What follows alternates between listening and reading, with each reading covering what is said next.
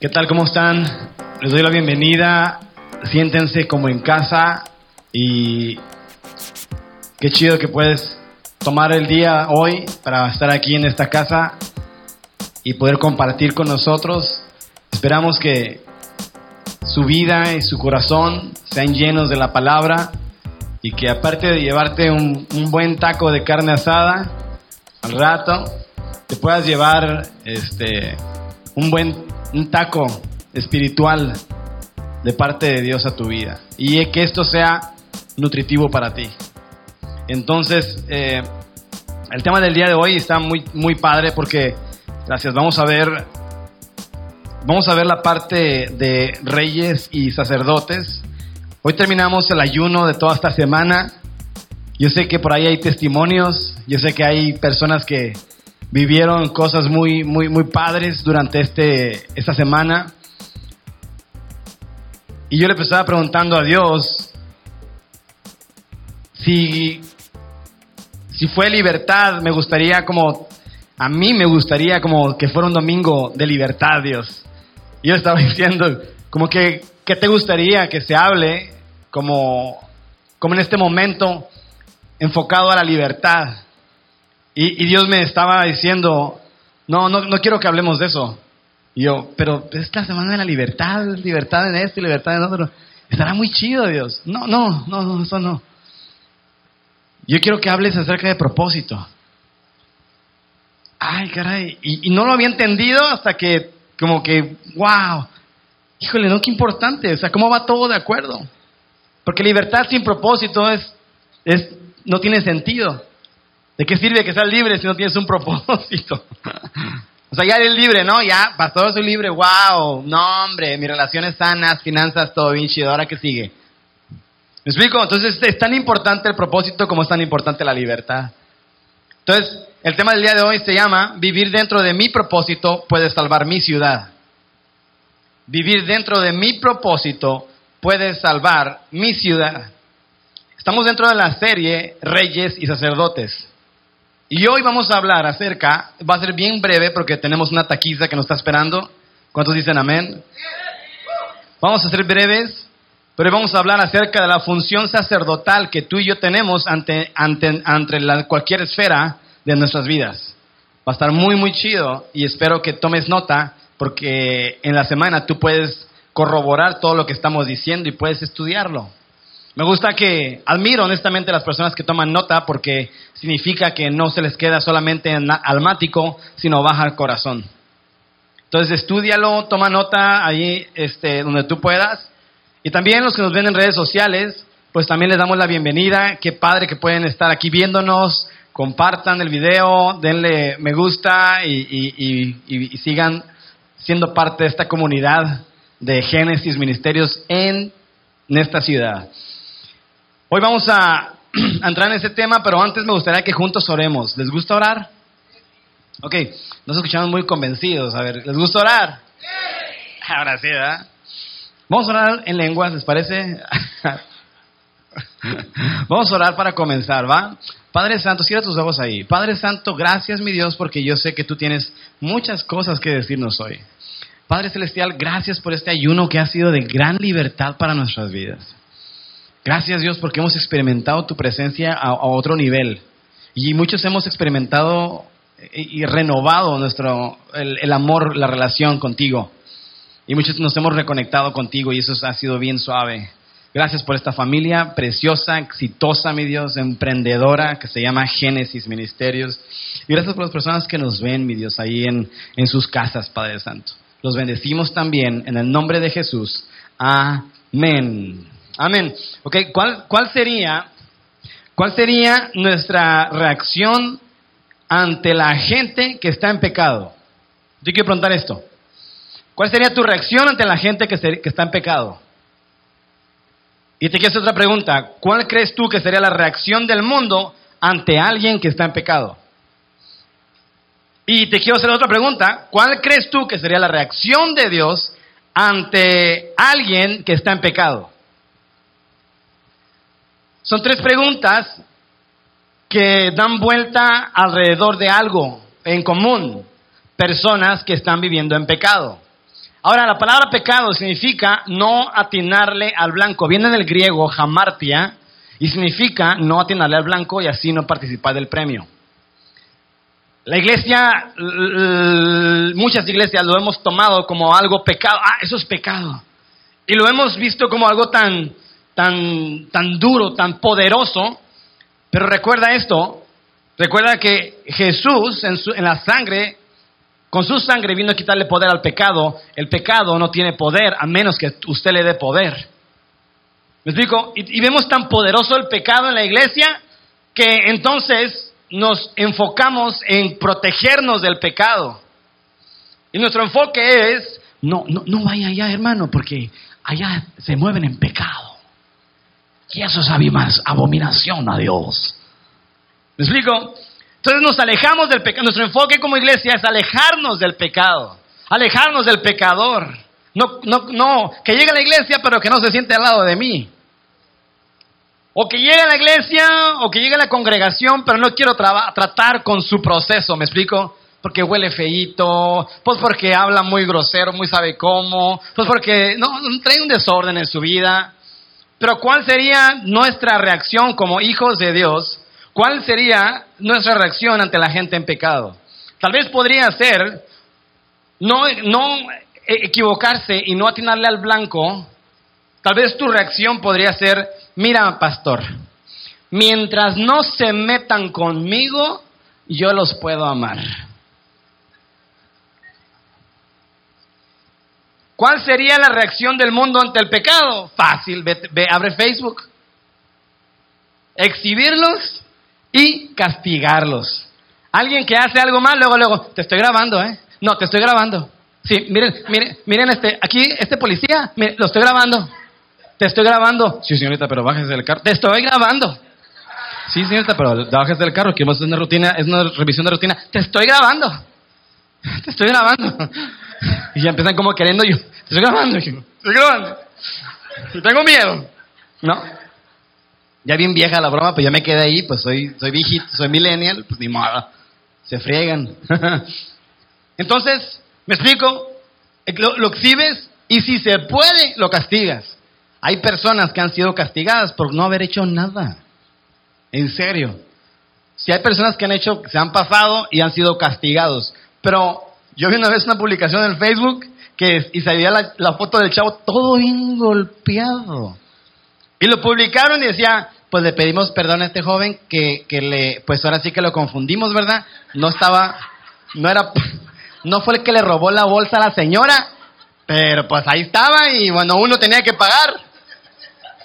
Pasaba por ahí, es ese. La señora ni ve. Señora, ¿está usted segura que ese? Es ese, hijo. Señora, pues, sobre del pobre joven. Oye, hasta gente inocente está pagando el precio, ¿me explico? Que ni hizo nada. O sea, ¿cómo, cómo reaccionamos ante gente en pecado? ¿Te das cuenta de esto? Y hemos creado iglesias solamente para los ungidos y los santos de Israel y los preciosos y los dignos y todo eso. Ay, Jesús, para los corderos y para nosotros los leones y bueno. Pero nuestra postura como iglesia, nuestra postura como iglesia, yo, yo, a mí me interesa mucho, en serio, me interesa mucho la postura de Dios ante el pecado. Me gusta mucho. ¿Y sabes a dónde me lleva? A la historia del hijo pródigo. Me gusta mucho porque el hijo pródigo se, se comió la torta, se comió el pastel antes del recreo. Se adelantó, la regó, pidió su herencia, se fue a cotorrear, se gastó todo el dinero, hizo lo que quiso, estaba viviendo una vida desenfrenada. ¿Me explico? Estaba viviendo una vida eh, fuera de tiempo, con desórdenes. Pero, ¿cuál fue la reacción del papá cuando él se dio cuenta que como estaba viviendo no estaba mal? Estaba viviendo una vida de pecado. Pero su padre cuando lo vio, lo vio de lejos, corrió hacia él para darle un abrazo. Y el hijo le dijo, papá, quiero ser como tus criados, tómame como uno de tus criados. Y el papá ni le contestó, ni le hizo caso. Él lo abrazó, le puso un calzado nuevo, le puso una túnica nueva, un anillo, y hizo una fiesta para él. Estaba contento de que su hijo había regresado. ¿Te fijas cómo de una situación hay tres puntos de vista? El mundo natural, eh, tal vez tu opinión personal y Dios. Entonces, este concepto, en este concepto tercero que te acabo de decir, que es lo que Dios haría con alguien en pecado, ¿cuál crees tú que sería la forma que Dios quiere usarte para lograr abrazar a esas personas que en este momento tal vez no se encuentran reinando en vida? ¿Cuál crees que sería tu, tu, tú, qué rol tienes en esto? ¿Te gustaría saber?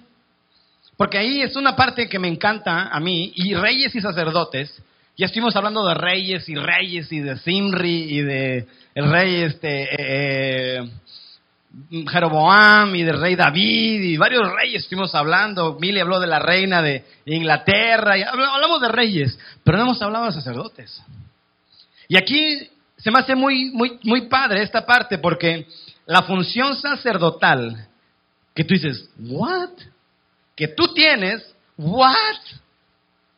es la que puede lograr cubrir esa necesidad o poder, esa necesidad de Dios de querer comunicarse con su pueblo.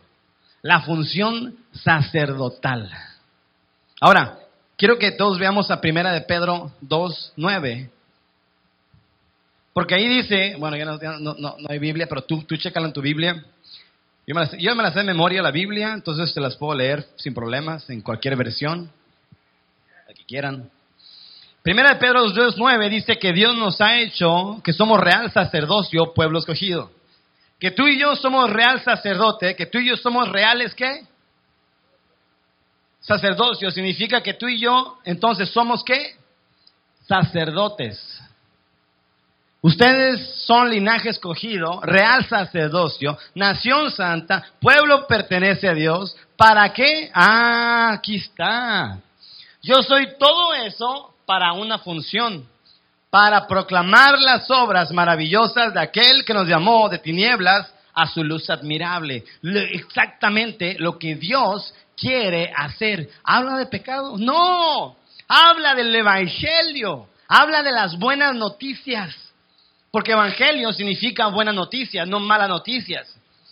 Entonces, si usted va, vamos a predicar el Evangelio, pastor, con los ungidos del Señor. Vamos, pues. Y vamos a predicar un evangelio que es arrepiéntase, hermano, porque si Dios viene, ¿a dónde se va a ir? Arrepiéntete, pecador, que hoy estás. ¿Me explico? Si ese es nuestro evangelismo, hemos fallado en la misión que Dios quiere. Porque la idea es de que tú y yo gritemos en las calles que el reino de los cielos se ha acercado. Buenas noticias. Oye, hay un futuro para ti. Oye, tranquilo, no pasa nada. Dios tiene muchas nuevas fuerzas para levantarte. Oye, buenas noticias es lo que Dios está deseando que tú y yo llevemos a través de la función sacerdotal.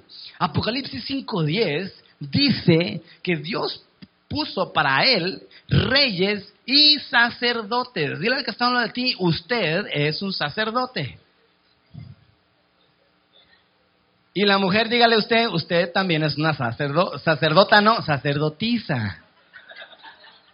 Sacerdota. Qué gachos. Sacerdota no, sacerdotisa. Porque no porque seas mujer, decía, pastor, usted nomás puros sacerdotes y los hombres, y los hombres vienen acá, pero ¿y nosotras? No, mamita, también tú estás aquí incluida en el rol de Dios. Porque muchas veces los hombres andamos tan enfocados en los logros y queremos lograr aquí y allá y... no, espérate, hijo, espérate, Entonces, cómo, ¿cómo vamos a hacer el trato, pues? Muy acá, muy chido, ¿no? Los hombres. Y la mujer alcanza a ver muchas veces lo que el hombre no ve. Por ejemplo, mi esposa me ayuda mucho a mí a conectar con lo que yo a veces no conecto. Mi esposa tiene un corazón muy lindo, yo también. Pero a veces no lo demuestro. Y ella sí. Entonces ella me dice a mí, es mi equilibrio, ella me dice como que, hey, te pasaste. Y yo, sí, ¿crees? Sí, creo que te pasaste. Ah, bueno, ¿qué, qué, qué crees que debo de hacer? ¿Cómo arreglo esto? No sé, tú. Ah, bueno. Entonces ya, ¿sabes? Hey, perdóname, ¿me perdonas? Creo que fui muy duro, o creo que fui muy fuerte, no sé, quién sabe. ¿Me explico? Pero como mujeres es muy importante porque ustedes nos ayudan a nosotros a conectar con el corazón de Dios. Porque ustedes son esa, tienen esa parte, ¿me explico? Sensible y de, conectar con el corazón de Dios. Ustedes, eh, mujeres, pueden percibir mucho el corazón de Dios que tienen para las personas. Si no, la mujer es la que anda viendo cómo va a arreglar todo el tiradero que el... no se preocupen, cham- mijos, no se preocupen. Papá se fue, pero aquí está mamá. No pasa nada. Vamos a ver cómo le vamos a hacer y bueno. Yo también vendo Jafra, vendo, vendo esto, vendo el otro, pero sacamos la familia adelante. ¿Cuántos de aquí sus mamás lo sacaron adelante? Porque papá decidió el señor irse a Estados Unidos y ya, ya conoció una gringa y ya no regresó. Pasa hasta las mejores familias. Pero te fijas, ahora que la mujer diga no necesito al hombre, eso no está, no está tan bien. Los dos nos necesitamos como un equipo. Pero la mujer, para mí mi esposa, se conecta mucho con el corazón de Dios. Por eso, como sacerdotisa, tú como mujer, como con, ese, con esa función, Dios no sabes cómo puede hablarte para, para otros. Es más, el hombre ante el pecado, los hombres podríamos decir, no, no, no, no, no, ¿qué, qué, qué, qué? Saca, saca, saca, saca, órale. Y la mujer podría decir, ay, gordo. Ven, papito, ten tu pesito. Insensible. Por ahora tus hijos no te quieren. Ven, papito, ya comiste, papito. Y el obvio, el, indigente, pues así como, no. Y uno así como que, ay, le vas a dar de comer. Te está viendo la cara, mujer. Se está riendo de ti, mira, se va a estar en droga. Nosotros, ¿no? Así, más así. Y la mujer, ¿me explico? Ahí te das cuenta cómo la mujer, ah, es más, yo te voy a comer rapidito. Vente aquí a la casa a comer. ¿Tú qué? No, es que me- se va a su casa. así. ¿Por qué la perdió? A ver, ¿por qué no tiene casa? Por eso es bien importante que ambos, mujeres y hombres, entendamos y se te revele esto. Como real sacerdocio que tú eres, Dios quiere que tú, con ese propósito que Dios te dio, alcancemos a más personas. Porque no todo gira alrededor de la iglesia. Todo gira alrededor de Dios y de lo que Dios quiere. La iglesia solamente es el brazo de Dios, por así decirlo. La iglesia solamente es la que cumple la función de lo que Dios quiere que se haga, ¿me explico? Entonces venir aquí a, consumir de la iglesia es padre, pero también Dios te está llamando el día de hoy a que seas un edificador de la iglesia y no tanto un consumidor de la iglesia. Dios quiere que tú y yo edifiquemos esto, porque la iglesia es la esperanza del mundo, ¿sabías tú? La iglesia es la única esperanza, porque el gobierno ya ha probado muchas cosas y ha fracasado. Este es el tiempo de la iglesia. Que la iglesia tome lugares en el, en el gobierno, que la iglesia tome lugares en el arte, en la televisión, que la iglesia tome lugares en la música, que la iglesia tome lugares en la educación, por favor. ¿Me explico? Y tú y yo podemos hacer mucho en la función sacerdotal. Ahora, somos reyes y sacerdotes. La misión sacerdotal es la siguiente. Presentar a las personas ante el Padre y el Hijo. Y representar al Padre y al Hijo ante las personas. Esa es la misión sacerdotal. Tú como sacerdote o sacerdotisa, tu función que tienes, no sé, pastor, yo no lo tengo. ¿Cuántos de aquí han creído en Jesús? Ok, entonces también lo tienes. Todos los que hemos creído en Jesús tenemos eso. Y si tú en tu casa has creído en Jesús, también lo tienes. Tu función y nuestra función es representar a las personas ante el Padre y el Hijo y representar al Padre y el Hijo ante las personas. Somos un enlace entre Dios, entre el Padre y el Hijo y las personas. Tú eres un enlace, tú eres un fusible entre esto y la corriente que viene allá de, la comisión, por así decirlo. No sé. Pero tú y yo somos, somos ese enlace, ¿me explico? Ahora, presentar a las personas ante Dios por medio de qué, pastor? Por medio de la oración. por medio de la intercesión. Una iglesia que ora es una iglesia muy fuerte. Pero una iglesia que no ora, entonces, ¿qué onda? La idea es esta, es pararse en el punto de ruptura y orar declarando misericordia en sus vidas. Ezequiel 22:30 habla de que Dios buscó a, alguien justo para no destruir una ciudad, pero pues lamentablemente no lo encontró. Y nada más le hizo así como Thanos. Y se borró todo. Aplicó, lo vi.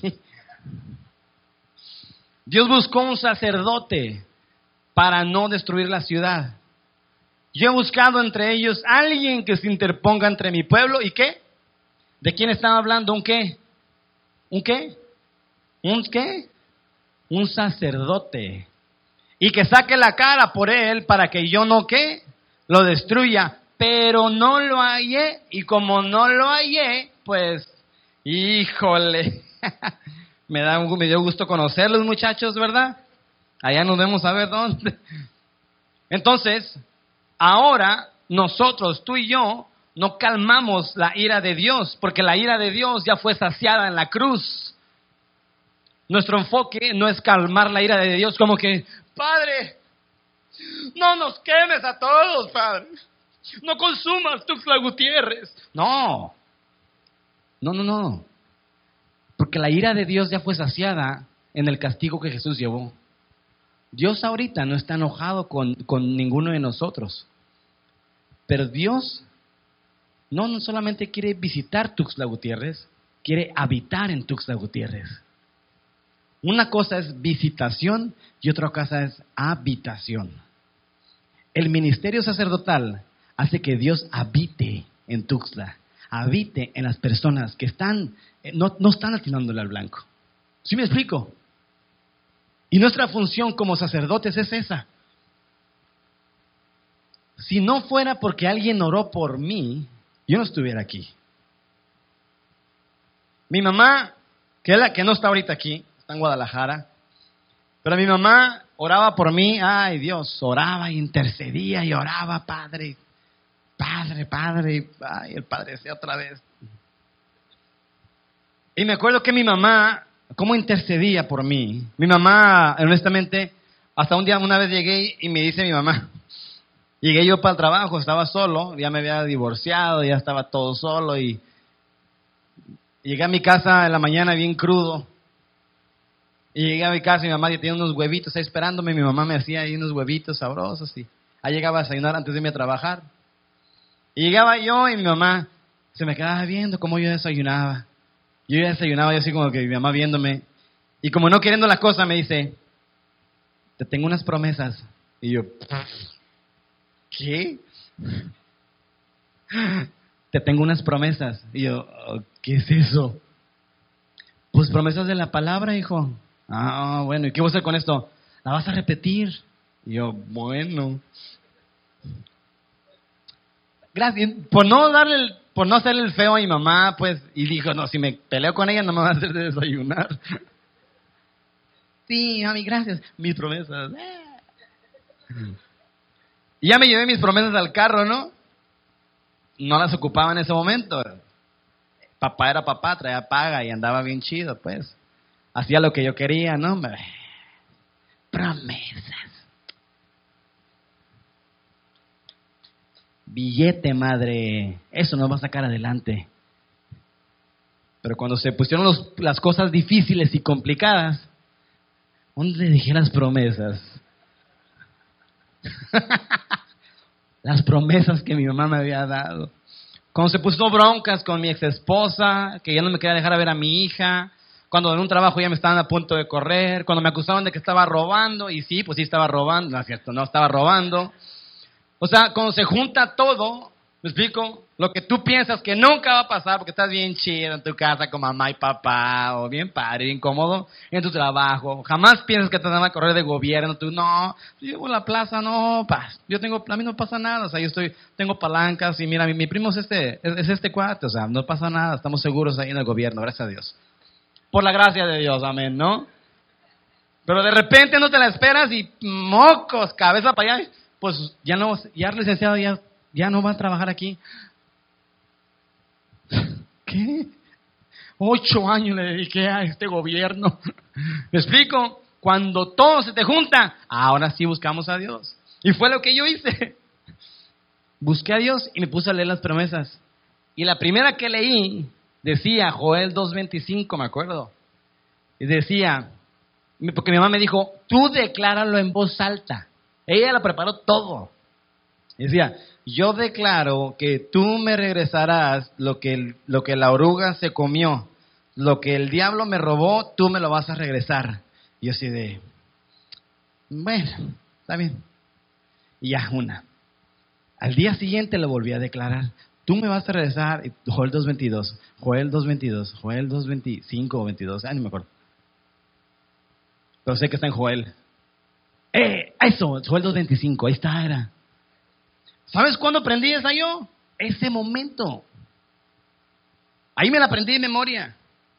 Y yo lo declaraba y ni sabía que me iba a regresar. yo no conocía el revoltón.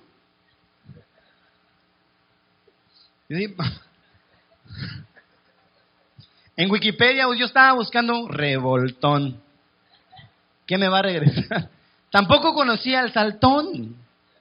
Ni mucho menos la oruga, ni la langosta, ni el gran ejército. Yo no sabía nada de eso. Pero mi mamá bien sabia me dijo, hijo, tú decláralo y créelo. Me explico, alguien que intercedió por mí. Y neta, en serio, te los digo bien en, bien, bien en serio. Gracias a que mi mamita estuvo orando por mí, intercediendo por mí. También mi papá, no, no, no, no, no es que darle crédito, mi papá siempre estuvo ahí con, problemas y todo. Siempre ha estado ahí mi papá. Aunque haya la peor regazón. Yo voy, hijo. Siempre, Juanchis es así. Pero quiero hablar de la intercesión y de la oración. Mi mamá estuvo orando, intercediendo mucho tiempo por mí y por eso yo estoy aquí ahora. ¿Te das cuenta? A tu amiga, esa que tiene problemas, tú ya sabes quién es. Amiga, te dan unas promesas. te voy a decir lo mismo. Ay, amiga, las va a esconder. Es más, hasta las va a poner ahí como que guardaditas. Ah, mi amiga está loquita, pobrecita. Esta iglesia negra donde va, ya le lavaban el cerebro. Tú dale las promesas y deja que Dios haga el resto.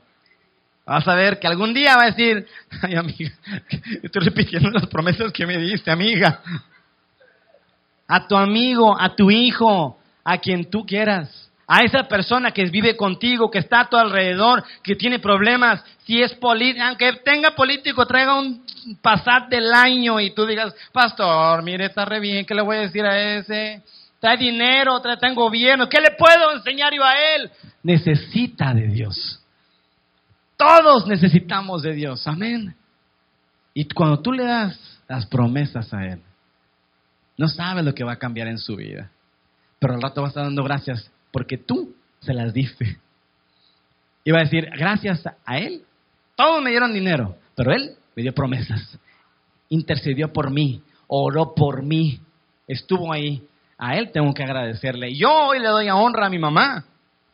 ¿Me explico? Le doy honra a mi mamá le pongo acá mi chaparrita hermosa canosita. ¿Por qué? Por lo que ella hizo conmigo pero tú lo puedes hacer por alguien más. ¿Quién dice amén? Tú también lo puedes. Y es tu, es más, y es tu función. no es como que, vamos, ¿quién te gustaría hacerlo? Dios lo puso bien claro. No, tienes que hacerlo. O sea, ¿me explico? No es como que, ¿cómo ves? ¿Te tendrás ganas de hacerlo? Pues no me siento tan conectado contigo, Dios, en este momento. Me gustaría tomar un tiempo como de identificarnos. No, papito, Tú tienes que hacerlo. Entonces me vas a conocer. ¿Has estado intercediendo por tu ciudad? Ahorita en el ayuno, eso fue lo que estuvimos haciendo. Estuvimos orando, estuvimos intercediendo, ¿sí o no? ¿Qué tal? Ahora las cosas físicas pueden ser diferentes. Eso mismo, lo que mi mamá hizo conmigo, es lo que ahora yo hago con ustedes. Y ustedes con otros.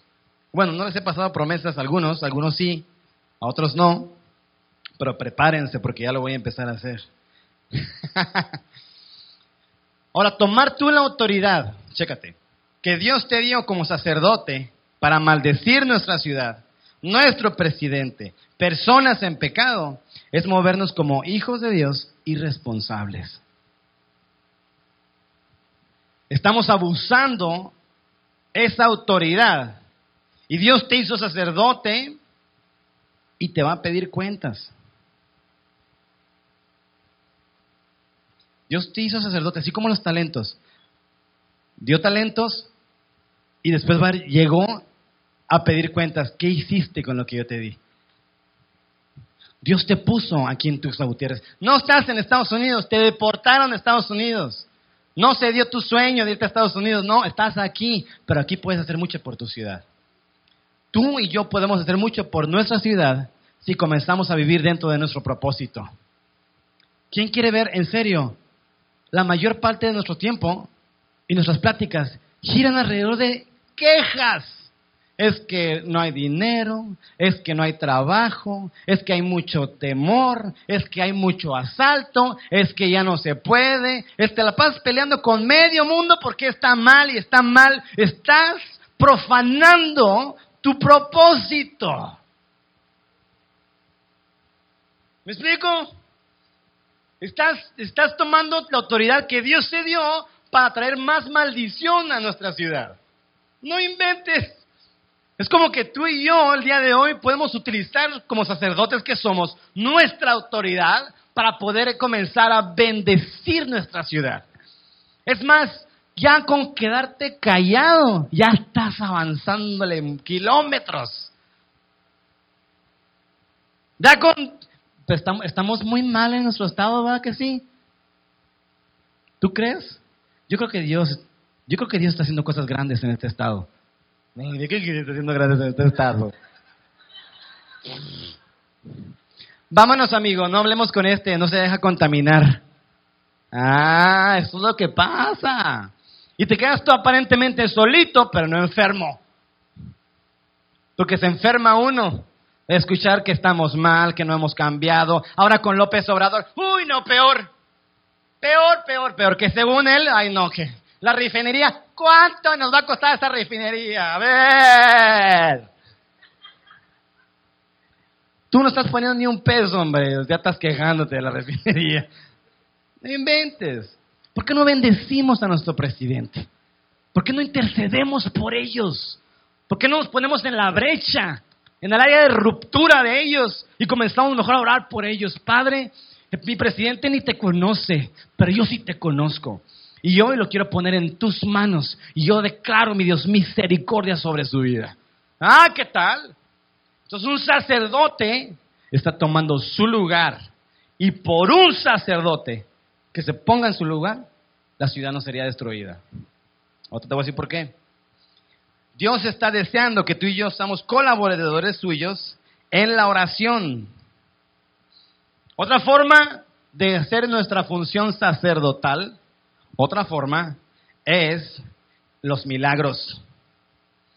Jesús, chécate esto, esto es muy importante.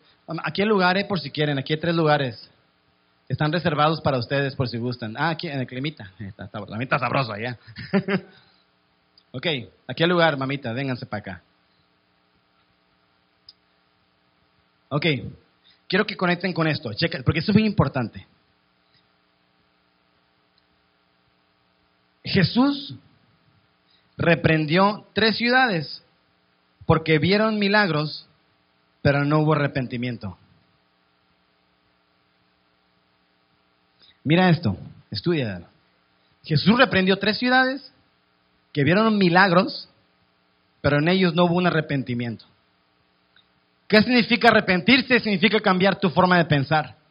En ellos vieron milagros, pero ellos no entendieron el propósito.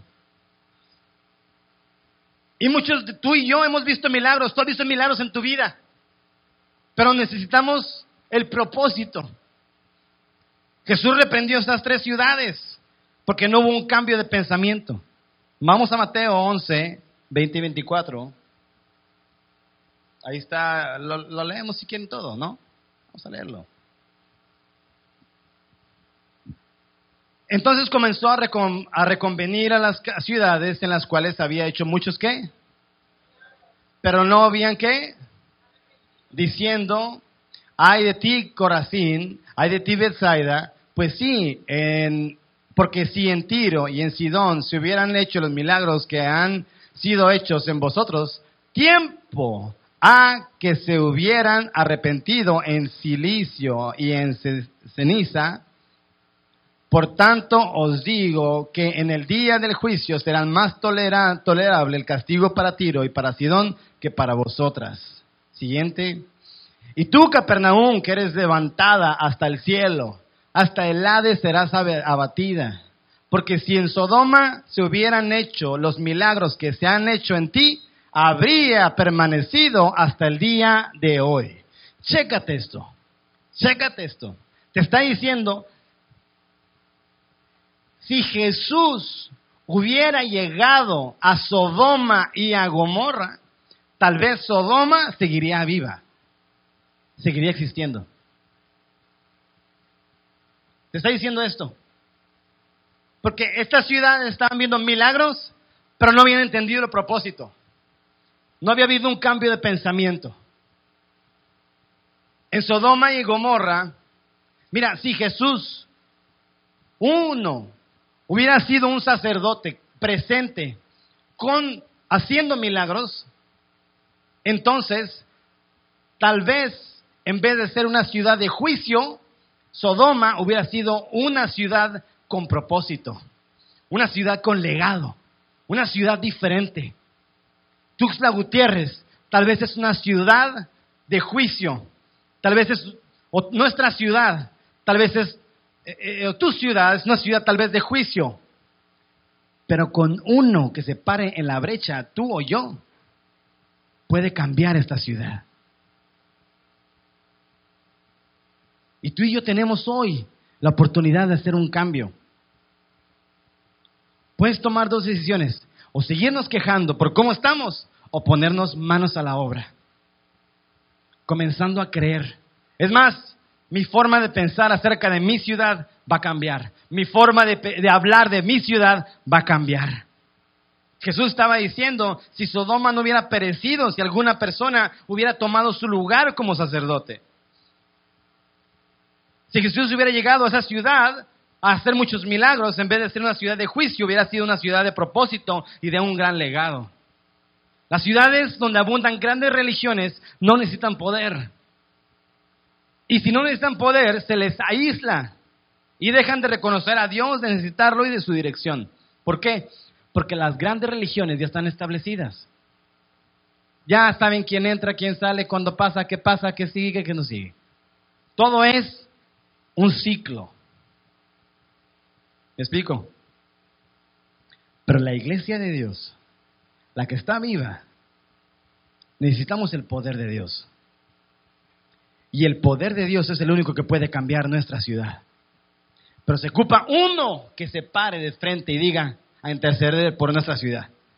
Se ponga en la brecha para orar por nuestra ciudad y declarar bendición en mi ciudad. Padre, ¿cómo por ejemplo? ¿Cómo lo puedo hacer, pastor? Ah, Padre, yo te doy gracias, mi Dios, por Tuxtla Gutiérrez. Yo declaro misericordia sobre mi ciudad. Y yo declaro, Padre Celestial, en el nombre de Jesús, que mi ciudad es una ciudad próspera, es una ciudad de legado, es una ciudad de propósitos. No, estás en tu cuarto y desde tu cuarto estás cambiando tu ciudad. estás en el baño bañándote. Uh, todo bien chido. Con Cest, te vuelve a la vida. Ah, no, eso ya no existe. ¿En qué me- comerciales me quedé yo? No inventes. ¿Se acuerdan de ese? Sí, claro, los puros viejitos se acuerdan de ese. Pero estás cambiando tu ciudad cuando te pones a interceder tu ciudad. Así como Dios es amor, a Dios le urge que su amor se, se- se- se dé a conocer. A Dios le interesa que su bondad y su amor se dé a conocer en la ciudad. Y tú y yo somos ese enlace para lograrlo. ¿Sabes? Nuestra misión sacerdotal es presentar a las personas con el Padre y con el Hijo. Y es presentar al Padre y al Hijo con las personas. Esa es nuestra función sacerdotal, ser el enlace para la gente. En vez de criticar a tu papá y a tu mamá por lo que no están haciendo bien, ¿por qué no intercedes por ellos? ¿Por qué no te metes a tu cuarto y dices, papá, en vez de decir, pues tú no me educaste bien, siempre haces las mismas cosas y mírame, soy un reflejo de lo que tú has sido conmigo, te odio, papá. En vez de decir todo eso que nomás está hundiendo más a tu papá y a tu mamá, ¿por qué no te metes a tu cuarto mejor? Cierra usted la boquita ahí, abre usted la boquita en su cuarto y dice, papi, gracias Dios, yo oro por misericordia por mi mamá. Yo hoy declaro, mi Dios, que mi mamá es sabia y que mi mamá es inteligente y mi mamá me ama. ¿Me explico? Y comienzas a luchar de una forma diferente, pero las victorias las vas a empezar a ver porque uno se está parando en la brecha. Tal vez mamá no recibió amor como tú. Tal vez papá no recibió amor como tú. Y hay algo que está roto ahí. Pero tú puedes orar y ponerle el dedo en esa ruptura. ¿Me explico? Tú puedes orar por tu papá, por tu mamá. Tú puedes orar por tus hijos en vez de enojarte con ellos todo el tiempo porque no te obedecen, porque en vez de estar con ellos lidiando y ¿en qué quedamos? A ver, ya habíamos hablado de esto. No, no, ya habíamos hablado de esto. No me interrumpas, déjame terminar de hablar. Mírame, mírame, no, mírame. mírame cuando te hablo. No, ok, sale. ¡Ah! ¿Por qué mejor no, por qué no mejor somos, por qué no mejor vivimos nuestro propósito o vives tu propósito como sacerdote y cambias el, la esfera donde te encuentras? Si Jesús lo está diciendo, si uno se hubiera parado sobre toda esa ciudad, tal vez no la hubiera destruido. Tú puedes decir, ay pastor, pues yo no, tengo dos meses que llevo a la iglesia, ¿qué puedo hacer? Mi hijo, puedes hacer mucho, papacito. Puedes hacer mucho en vez de quejarte. En vez de quejarnos, podemos hacer mucho. Y Dios está esperando que tú puedas representarle a Él en esas áreas donde hay necesidad. En vez de juzgar al pecador, castigar al pecador, ¿por qué mejor no oramos por Él? En vez de enjuiciar a la gente como que sí, sí se lo merece y lo voy a compartir. Ahorita pásame mi celular, compártelo. Si lo estuvo haciendo, se lo merece, mi amor. Espérate, vamos a orar. En vez de buscar, mira, es típico, porque yo lo hacía. Persona tal hizo tal, tal, tal, tal, tal, tal, tal. Ah, su nombre lo buscas en Facebook para ver qué onda, qué está haciendo, dónde está. Y ahí vas a buscar su nombre. Porque ahí no te lo pasan, su nombre. Tú quieres ver su perfil de Facebook o algo, ¿no? Y bueno, ¿o no está? Yo, yo sí lo hacía, perdón. Ahora mejor, si alguien veo, porque es imposible no ver Facebook, la neta. Pero ¿sabes? Bueno, al menos yo estuve, yo lo, logré en este tiempo de ayuno. Pero sabes, en vez de buscar ese nombre para ver en qué está más mal, mejor buscar ese nombre para orar por él. ¿Me explico? Y podemos cambiar nuestra ciudad. Vivir mi propósito cambia mi ciudad. Dile que está lo de ti. ¿Quieres ver nuestra ciudad cambiada? Pregúntale esto. ¿Quieres ver nuestra ciudad cambiada? Aunque no lo conozcas, tú dístelo ahí, así. ¿Quieres ver nuestra ciudad cambiada? Así. Entonces, dile, entonces, comencemos a orar por ella. Nadie te dijo, Arturito, a ti, usted no se dio, entonces yo te voy a decir a ti, ¿quieres ver una ciudad cambiada, hijo?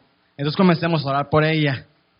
Porque es más fácil decir, sí o no, sí, ustedes díganme si sí o si no ay no, en mi ciudad está bien pobre, no hay dinero, mejor estoy pensando en irme a otro lado.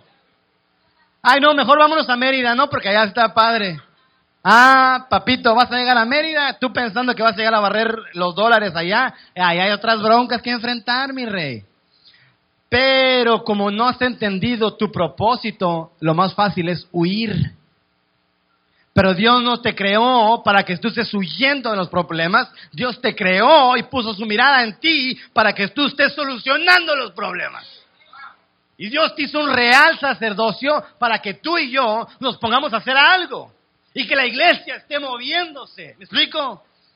Yo estoy haciendo parte de algo. Me voy a la montaña y veo toda la ciudad. Los que conocen mi casa, vivo en la montaña. Veo toda la ciudad y yo profetizo sobre esa ciudad. Y sabes qué, Padre, yo sé, mi Dios, que toda esta ciudad te va a conocer a un nivel impresionante. Como nunca antes te he conocido, mi Dios.